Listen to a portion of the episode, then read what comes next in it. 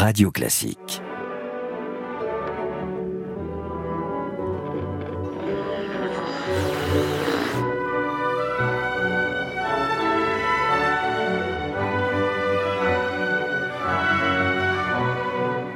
L'histoire disait Alain Decaux, cela commence il y a cinq minutes. C'est de l'histoire très contemporaine que nous allons faire aujourd'hui autour d'une des figures les plus célèbres et les plus vénérées de, de notre époque, en tout cas de la toute fin du XXe siècle, puisqu'il s'agit de Nelson Mandela. Bonjour cher Gérald. Bonjour Franck. C'est un personnage que nous avons, alors j'allais dire connu, pas rencontré, en tout cas moi je l'ai pas rencontré, toi non plus je pense pas? Non. Mais nous avons vécu en tout cas toute la fin de son aventure. Ça, ça faisait partie de, c'était à la une de l'actu. Hein. Oui, et puis tout le monde a entendu parler de ce personnage qui est un personnage immense. Hein. Euh, Nelson Mandela, ce héros de la lutte contre l'apartheid, hein, mm-hmm. on le sait bien, va changer euh, d'une certaine façon le regard du monde sur l'injustice, on peut le dire, parce que c'est de ça dont on, on, va aussi parler. Ces combats ont bouleversé le monde, il a fait preuve d'un courage assez incroyable. Puis on va parler quand même de sa capacité euh, de pardon. Mais on ne peut pas parler de, de, de Mandela sans parler euh, d'un autre personnage qui est Frédéric Willem de Klerk. Hein, Willy de Klerk, oui, qui était le, le président de l'État euh, africain. Et qui a reçu le prix Nobel avec lui en 1993. Absolument.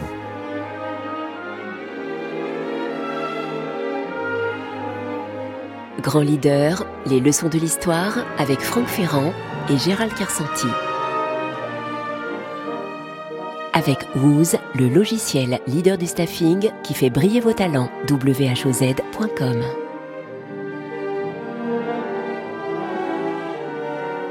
Nelson ne s'appelait pas Nelson. Peut-être qu'on commence par dire ça. C'est vrai. Il s'appelait Relishlashla, ce qui, euh, dans la langue Xhosa, Sosa, veut dire trublion, celui qui vient semer le trouble. C'était plutôt bien vu d'ailleurs. Exact. Comme si d'une certaine tu façon. Tu bien dit d'ailleurs. Hein. Il était d'une lignée princière, hein, c'est ce qu'on a parfois tendance à oublier. Il était arrière-petit-fils du roi du peuple Tembu et il naît à la fin de la Première Guerre mondiale, le 18 juillet 1918. Il naît euh, dans la province du Cap, à Mvezo exactement. C'est le plus jeune d'une grande famille. Il avait douze frères et sœurs et il avait, si je puis dire, quatre mamans puisque son père avait eu ses treize enfants avec euh, quatre. Il a beaucoup euh, vécu dans les jupons de ces femmes qui lui ont appris la force de la, de la mythologie, du mythe et de l'histoire. Euh, il faut pas oublier que le chef Tembu qui l'a éduqué, était par ailleurs un passionné d'histoire, ce qu'il va, euh, ce va étudier à l'université bientôt. Euh, faut pas oublier qu'on est dans une époque euh, où euh, l'Afrique du Sud vient tout juste de gagner son indépendance, sous un cadre encore très dominant britannique, hein, mais qui est un pays raciste dans les années 1920-1930 encore. Il adhère, lui, au Parti communiste sud-africain, mais il est aussi le patron d'une association chrétienne pendant qu'il est jeune. Il est à la fois communiste et chrétien dans cette Afrique du Sud extrêmement partagée, même si elle n'est pas encore dans le régime d'apartheid, faut bien le dire, ça. C'est une forte tête, ce gamin qui refuse le mariage arrangé qu'on avait prévu pour lui et qui va aller un peu vrai. plus tard, quand il s'est installé à Johannesburg pour faire ses études de droit, va épouser Evelyn Maze, que lui a présenté euh, l'homme qui l'a pris sous sa coupe et qui lui a en quelque sorte ouvert les portes du droit et du métier d'avocat. Il adhère au Congrès national africain, qui prône déjà l'égalité entre les Noirs et les Blancs. C'est à partir de 48, ça faut avoir ça à l'esprit, c'est-à-dire qu'il a 30 ans Mandela. Il a 30 ans quand le régime bascule sous l'influence du Parti national africaner, hein, bascule dans l'apartheid. Et là, très vite, il va prôner la désobéissance civile sur le modèle d'un certain Gandhi. Gandhi, là, a joué un rôle essentiel. On le voit par la suite euh, arrêté pour avoir organisé dans la région Durban des rassemblements qui n'étaient pas euh, légaux. Il est condamné à neuf mois avec sursis seulement.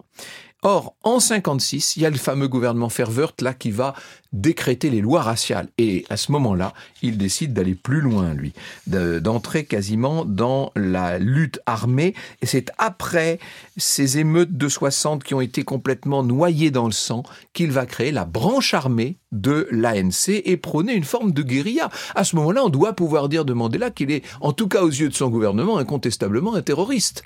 Et il est arrêté, alors c'est incroyable, après avoir fait une espèce de tournée des pays non alignés en 62, et notamment il vient voir les tout jeunes dirigeants de l'Algérie tout juste indépendante. En rentrant en Afrique du Sud, il a été repéré par les services parce qu'il circulait sous une fausse identité évidemment et il est arrêté. Dans un premier temps, il est euh, condamné à 5 ans de travaux forcés, mais pendant qu'il est en détention, on va faire un grand procès où on ressort tout ce qu'on a à lui reprocher et là, c'est la prison à vie et quand je dis la prison, il va se retrouver à Robben Island qui est ce terrible bagne. Hein. Mm. Ça va faire 18 ans de bagne, Gérald. Hein. Ah bah, moi, je voudrais commencer par ce que tu disais tout à l'heure parce que c'est un point important dans la vie de Mandela, c'est Gandhi. Oui. Parce que Gandhi, on l'a dit, euh, tu l'as rappelé dans notre épisode de la première saison, quand on avait parlé de Martin Luther King, il a, il a beaucoup euh, influencé Martin Luther King, hein, en particulier sur la notion de, de contestation non violente, mais il a eu aussi, euh, le Mahatma, il a eu une influence sur, sur notre leader du jour, c'est-à-dire Nelson Mandela. On parle, on en a parlé à, à plusieurs reprises, de, de leadership inspirationnel. C'est vrai, que, c'est vrai que Mandela est le nom qui vient euh, à l'esprit de beaucoup de personnes. Mais ça, c'est le Mandela de la fin, d'une certaine manière, parce que celui que je viens de décrire est quand même euh, un activiste, en tout cas un activiste. On peut dire que celui euh, du début, ou en tout cas jusqu'à ce qu'il soit président, c'est quelqu'un qui essaye déjà de, de s'en sortir, hein, on, on, va y revenir. Mais au-delà de son leadership inspirationnel, c'est aussi un leader transformationnel, parce qu'il bouge les lignes, il challenge le statu quo, c'est le moins qu'on puisse dire il aura toute sa vie, je pense, cette phrase euh, quelque part de Danton en tête euh, pour vaincre qu'il nous faut de l'audace, encore de l'audace, toujours, de l'audace. Alors s'il est à la fois un homme d'action, de terrain, de combat, il est, euh, je pense, celui de la réconciliation également. Hein. Après le fameux procès de, Rivonia, dont on aura l'occasion de, de, reparler, il va devenir un peu le symbole de, de la lutte pour l'égalité raciale, bien sûr, et un modèle pour les générations futures.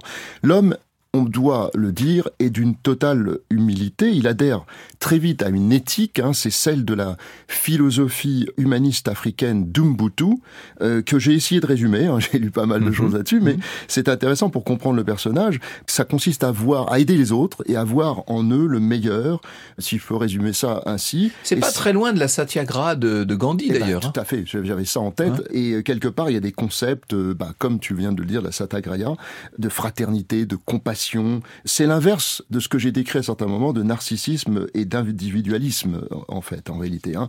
Alors, comme Louis XIV ou Alexandre le Grand, il y a eu aussi avec notre euh, Nelson Mandela des actes manqués. Hein, il y a eu aussi des positionnements, euh, des relations qui peuvent euh, questionner, on va dire. Hein. Alors tu as cité effectivement que son prénom, son vrai prénom, c'était Fauteur Trubillon. C'est assez marrant d'ailleurs. Hein.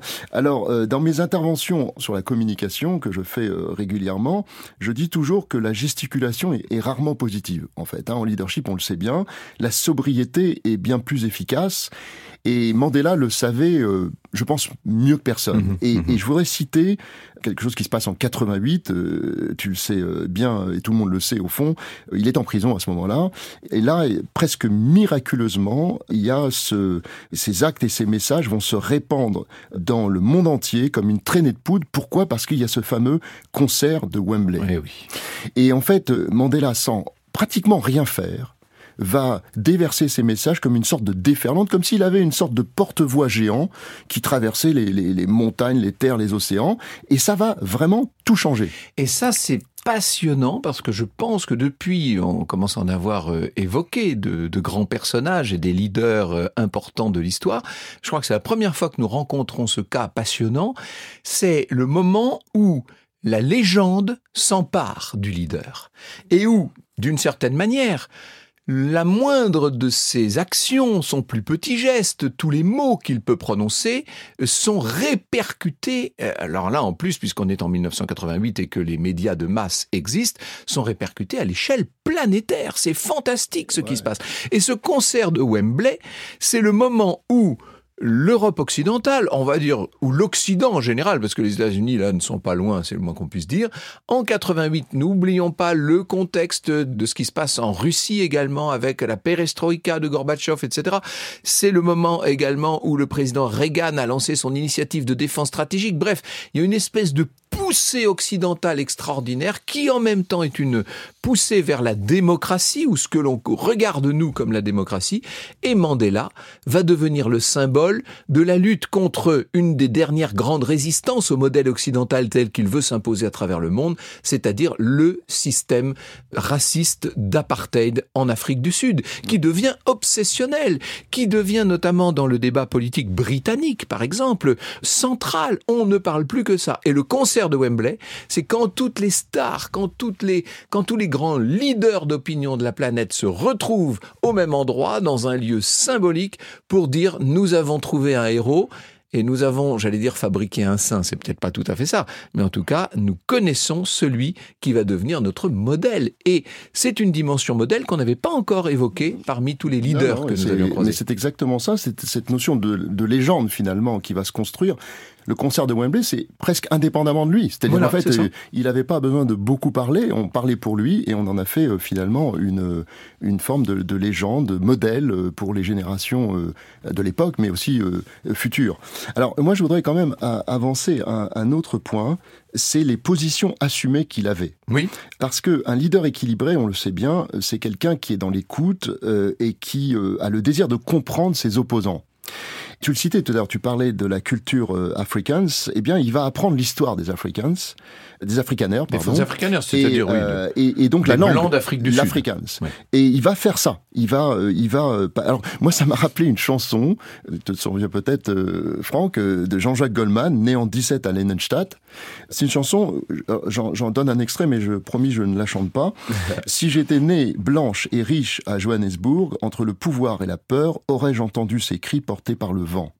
Et je pense que c'est important parce que Mandela a fait ça. C'est-à-dire qu'il s'est mis dans la peau de ses opposants en disant finalement, et si moi-même j'étais né de l'autre côté, si j'étais un, un, Africain du Sud mais, mais blanc, comment aurais-je euh, finalement réagi? Ça l'a aidé à, à comprendre finalement euh, les autres. Et mais ça, il l'a fait pendant sa très longue détention. Hein. Exactement. Hein. Et, et c'est là qu'il a appris euh, la langue la, africaine. Oui. Alors Mandela affirme que la non-violence est une stratégie il le dit à plusieurs reprises, une décision pragmatique après revue de toutes les autres options. Mais il y a eu un élément que tu as cité tout à l'heure, c'est le massacre de Chaperville. Et face à l'absence de résultats qu'il avait, euh, qu'il n'avait pas finalement, il n'avait aucun résultat, il bascule dans cette fameuse euh, lutte armée. Là, il faut le dire parce que on ne le sait pas suffisamment, mais c'est lui qui a créé la branche militaire, comme tu le disais, de l'ANC. Très il poussé, va... très poussé et très soutenu par sa nouvelle épouse, parce qu'il avait perdu sa première épouse, hein, et il a, il a, il a réépousé euh, Winnie Madikizela et cette Winnie va. Qui l'a incité. Oui, c'est un peu une passionnariat, un peu. Oui, voilà. et il va aller en Algérie pour suivre une formation euh, militaire, comme tu le disais, et puis il va s'inspirer, ça c'est un point, j'y reviendrai, euh, de la révolution cubaine. Puisque je le cite, il dit La vie du Tché est une inspiration pour tous les êtres humains qui aiment la liberté. On va en parler. Le jour de sa libération, il affirme que la situation qui nous avait poussé à prendre les armes existe toujours aujourd'hui. Nous n'avons pas d'autre choix que de continuer. Ces positions ne seront pas sans conséquences. J'aimerais citer une phrase de Margaret Thatcher en 1987, mhm. donc on est bien avant sa libération. L'ANC est une organisation terroriste, dit-elle, typique, Quiconque pense qu'elle va gouverner en Afrique du Sud n'a pas les pieds sur terre, c'est ce qu'elle dit. Alors néanmoins, le 26 février 1990, il demande à ses partisans de jeter, je le cite, jeter dans la mer vos fusils, vos couteaux et vos machettes. Il évolue dans ses positions. Il prend une position très proche d'Abraham Lincoln quand Abraham Lincoln a tendu les mains à ses propres adversaires. Alors intéressant de dire aussi qu'il a quand même, pendant sa, présidence, remis l'ordre de Bonne Espérance, qui est une sorte de légion d'honneur pour les personnalités étrangères en Afrique du Sud. Alors, il l'a remis à la reine Elisabeth II, que nous avons euh, couvert euh, dans le premier épisode, euh, à Jacques Chirac, à Bill Clinton, pour en citer quelques-uns, mais aussi à Yasser Arafat, Fidel Castro et le colonel Kadhafi. Il avait une sorte d'admiration pour Kadhafi. Alors j'y viens parce ouais. que c'est un point important. Alors c'est au colonel Kadhafi euh, qui, que Mandela accorde euh, sa première visite d'homme libre. C'est à lui qu'il rend visite une fois qu'il est élu en 1994. Et c'est Kadhafi qui sera la dernière visite officielle euh, de Mandela avant de quitter le pouvoir. Alors, on peut dire qu'il a la suite dans les idées quand même. Hein. Et euh, si les journaux occidentaux, euh, on, en parlait, ont titré Un saint qui rencontre un chien enragé, euh, il rappelle, lui, et c'est important, parce que ça affirme son leadership, il rappelle lui que les nations occidentales soutenaient les Blancs d'Afrique du Sud et leur apartheid, alors même que le colonel Kadhafi, lui, et c'est ça qui est important, le colonel Kadhafi, lui, était totalement à ses côtés. alors, 69. Tu citais juste un point que tu citais tout à l'heure qui me paraît important, c'est les États-Unis. Il était assez critique avec euh, envers Tony Blair, mais il dit des États-Unis s'il y a un pays dans le monde qui a commis des atrocités indescriptibles, ce sont les États-Unis d'Amérique. Il s'en fiche. Et donc, en gros, ce qu'il dit, c'est oui, c'est vrai que j'ai ces relations, mais c'est des gens qui m'ont soutenu, et ceux qui me critiquent ne l'ont pas fait. Et puis, euh, pour euh, revenir sur ce titre de la presse occidentale, euh, dans la presse britannique, j'imagine, qui disait un saint rencontre un chien enragé, je pense donc qu'on ne peut pas dire du tout de Nelson Mandela qu'il ait été un saint. Je crois qu'on l'a déjà dit, mais on va, on va y revenir encore dans, dans, la fin de ce, de, de ce podcast. Et on ne peut pas dire non plus euh, du colonel Kadhafi qu'il n'ait été qu'un chien enragé, personnage passionnant Kadhafi. D'ailleurs, je me demande si on ne devrait pas un jour euh, consacrer une émission certes à sa tyrannie et aux conséquences effroyables qu'elle a pu avoir, mais aussi à ses conceptions du gouvernement, notamment quand il était le jeune colonel de la Jamaïque libyenne, là, qui était euh, assez intéressante, si je puis dire, du point de vue précisément du leadership, puisqu'il inventait quelque chose. Au moment de sa libération, on est le 11 février 1990, Nelson Mandela, c'est un vieux monsieur qui avait passé la moitié de sa vie en prison, hein, et même au bagne quand il cassait des cailloux euh, pendant 18 ans. Il a 71 ans maintenant, voilà qu'il déclare Je me suis battu contre la domination blanche et je me suis battu contre la domination noire. J'ai rêvé de l'idéal d'une société libre et démocratique dans laquelle tout le monde vivrait ensemble, en harmonie, avec des chances égales. C'est un idéal pour lequel je veux vivre et je veux réaliser. Mais s'il le faut, c'est un idéal aussi pour lequel je serai prêt à mourir. C'est l'homme de la détermination, Mandela une détermination totale. C'est un homme déterminé et courageux.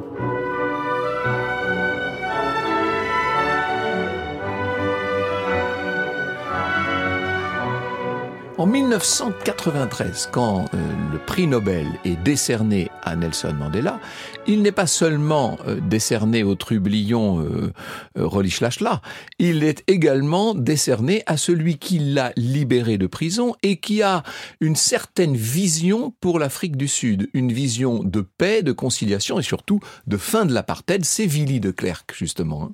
Oui, c'est un personnage incroyable, qui a en tout cas joué un rôle que parfois on a sous-estimé, mais qui est un rôle énorme. Alors, il faut rappeler, euh, Franck, que sa famille est d'origine huguenote. Mhm. Elle s'installe en Afrique du Sud suite à la révocation de l'édit de Nantes qu'on avait évoqué euh, en première saison. Et une aventure qui démarre donc sur la base du rejet de la religion protestante, du mépris et de l'intolérance, et qui va influencer considérablement de Clerc dans les positions qu'il va pouvoir prendre. Alors, il y a tout d'abord euh, euh, celle qui va le mener à la fonction suprême de, de, président euh, de l'État de, de la République d'Afrique du Sud pour cinq ans. C'est une étape importante puisqu'elle va l'amener à, à, prendre conscience de toute l'injustice qui pèse en Afrique du Sud, lié à l'apartheid bien sûr. Pour le comprendre, il faut visionner le message posthume qu'il a laissé au peuple d'Afrique du Sud. Il y exprime dans ce message tous ses regrets pour le mal causé par l'apartheid aux populations noires, métisses et indiennes, parce qu'il ne faut pas oublier qu'il y avait aussi des populations métisses et indiennes. Nous étions arrivés, dit-il, à un point moralement injustifiable. Et moralement injustifiable, notamment au regard de tous les pays occidentaux. Ce qu'il y a avec euh, de Klerk, qu'on ne trouvait pas chez un certain nombre de ses prédécesseurs, c'est une conscience aiguë de l'opinion publique mondiale. C'est un homme qui a voyagé, qui sait comment euh, se comportent les campus américains, canadiens, qui connaît l'opinion, qui a tâté le pouls de l'opinion britannique, bref, qui a euh, le sentiment que les choses dans le monde entier sont en train de changer. Euh, en 48, lorsqu'a été décrété le régime d'apartheid, en 56, quand ont été renforcées les lois raciales en Afrique du Sud, on était encore, par exemple aux États-Unis, dans un système ségrégationniste.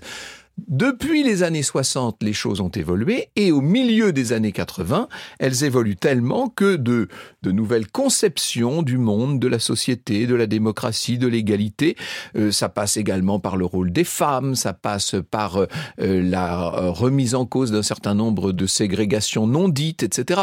On parle pas encore de wokisme à l'époque, mais néanmoins, c'est bien dans le milieu des années 80 que qu'un certain nombre de ces idées, sous l'égide notamment de penseurs français d'ailleurs, hein, je pense à Derrida, je pense à Michel Foucault, etc., c'est dans les années 80 que ces idées ont tendance à complètement euh, s'épanouir au sein des pays occidentaux.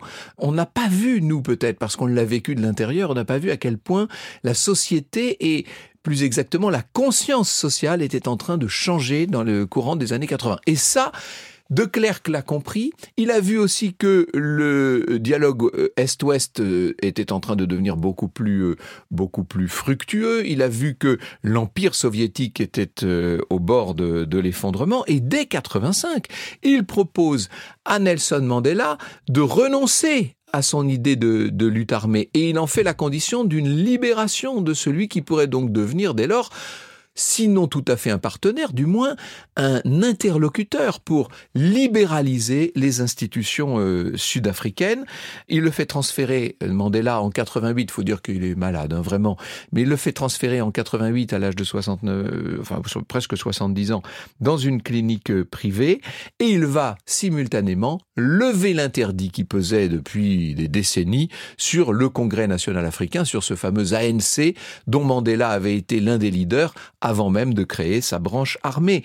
Tout est en place, si je puis dire, et faut ajouter le concert de Wembley là-dessus, tout est en place pour une libération de Nelson Mandela et pour le début, euh, presque d'une avancée main dans la main qui va aboutir au prix Nobel de 93. Exactement, c'est la, la deuxième phase, hein, parce que je parlais tout à l'heure de la première phase hein, qui l'a amené à la présidence et qui l'a amené à prendre conscience finalement de, l'injustice de l'apartheid. La deuxième phase, c'est celle euh, qui va le conduire effectivement à légaliser le Congrès national africain, le fameux ANC, et à libérer son chef historique, c'est-à-dire Nelson Mandela. Après, ils ont eu le prix Nobel euh, effectivement de la paix ensemble. Et en termes de leadership, quand on analyse le personnage euh, de Frédéric de il était un homme de négociation. Hein, je, le cite, il disait « La rigidité est mauvaise, je crois à la persuasion ». Et donc il a euh, axé toute son action là-dessus. La troisième phase, finalement, va commencer elle est importante parce que ça va euh, changer quand même aussi pas mal de choses. Elle commence en 1996 quand il démissionne du gouvernement Mandela. Et pourquoi démissionne-t-il? Parce que les il estime il estime en fait que les intérêts de la minorité blanche ne sont plus assurés. Mais, mais là, c'est très intéressant cette, cette partie-là, mais tu vas un peu vite en besogne, si je puis dire, puisqu'il ne faut pas oublier qu'en 94, Nelson Mandela devient complètement extraordinaire. Cet homme qui a été bagnard pendant un tiers de sa vie président devient de... président de la fédération euh, sud-africaine. C'est vrai que c'est vrai que j'avais sauté oui. cet épisode où, où, il est devenu président et donc De Klerk est devenu euh, vice-président, mm -hmm. un des deux vice-présidents d'ailleurs, et il va démissionner deux ans après parce qu'il estime que les promesses faites par l'ANC en faveur des minorités blanches ne sont pas ne sont pas respectées. Il va s'accrocher d'ailleurs euh, plus d'une fois avec l'archevêque Desmond Tutu notamment euh, par le biais de la presse, chacun avançant que l'autre communauté euh, n'était pas assez reconnaissante. Quelques années plus tard, il va déclencher une controverse intéressante. Je le cite, cette idée c'est lui qui le dit, hein, cette idée que l'apartheid ait été un crime contre l'humanité était et reste un projet de propagande lancé à l'initiative des soviétiques de leurs alliés de l'ANC et du Parti communiste pour stigmatiser les Sud-Africains blancs.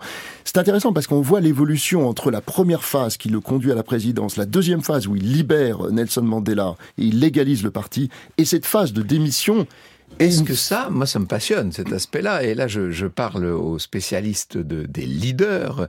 Est-ce que ce, ce paradigme, est-ce que ce schéma ne se retrouve pas quasiment à chaque fois qu'un leader important vient faire une concession énorme contre ce qui était son camp initial? Et là, pour le coup, on peut prendre un exemple qui est totalement contemporain des événements dont nous sommes en train de parler, qui d'ailleurs en est un des acteurs, euh, parfois à son corps défendant, c'est Mikhail Gorbatchev, qui vient... C'est un bon exemple. Hein, qui vient libéraliser le système soviétique, qui veut le, le moderniser, qui veut le rendre viable et qui finalement va le tuer. Et on verra Mikhail Gorbatchev, après la chute de l'Union soviétique, devenir extrêmement critique envers les institutions que sa propre politique aura permis de mettre en place. C'est un peu le même genre de... Bah, c'est-à-dire quand, quand on est un leader, on est aux commandes et on, dirige, on contrôle, euh, et puis on a tous les projecteurs sur soi, et puis on a des convictions. Et c'est ça que De Klerk avait. Il avait cette conviction d'une Afrique du Sud différente, qu'il voulait égalitaire, euh, non raciste, etc. Et donc il a ouvert la porte vers un monde différent et magnifique, faut bien le dire. Ses actes ont été magnifiques, mais la, résultante de ça, c'est que souvent, quand euh, on laisse la, place libre, elle est prise. Et quand elle est prise, eh bien, euh, le leader ressent un, manque quelque part. Et surtout, quand les promesses, à ses yeux, ne sont pas totalement tenu. Et donc c'est un peu ce qui s'est passé. Et donc il est passé, euh, on va dire, de la lune de miel qui les a conduits euh, à Oslo à euh, une phase où il s'est dit finalement...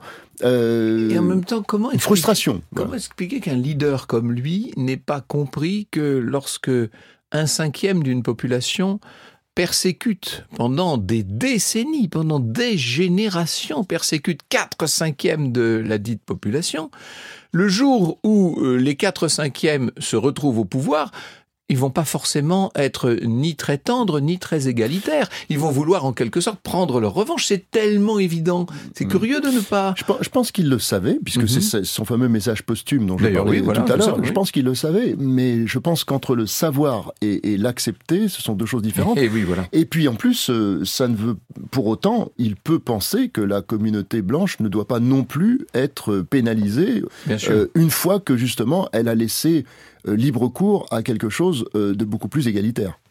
On peut dire de Nelson Mandela qu'à la fin de sa vie, il sera quand même la cible d'un certain nombre de médias occidentaux, lui qui avait, qui avait été leur idole absolue.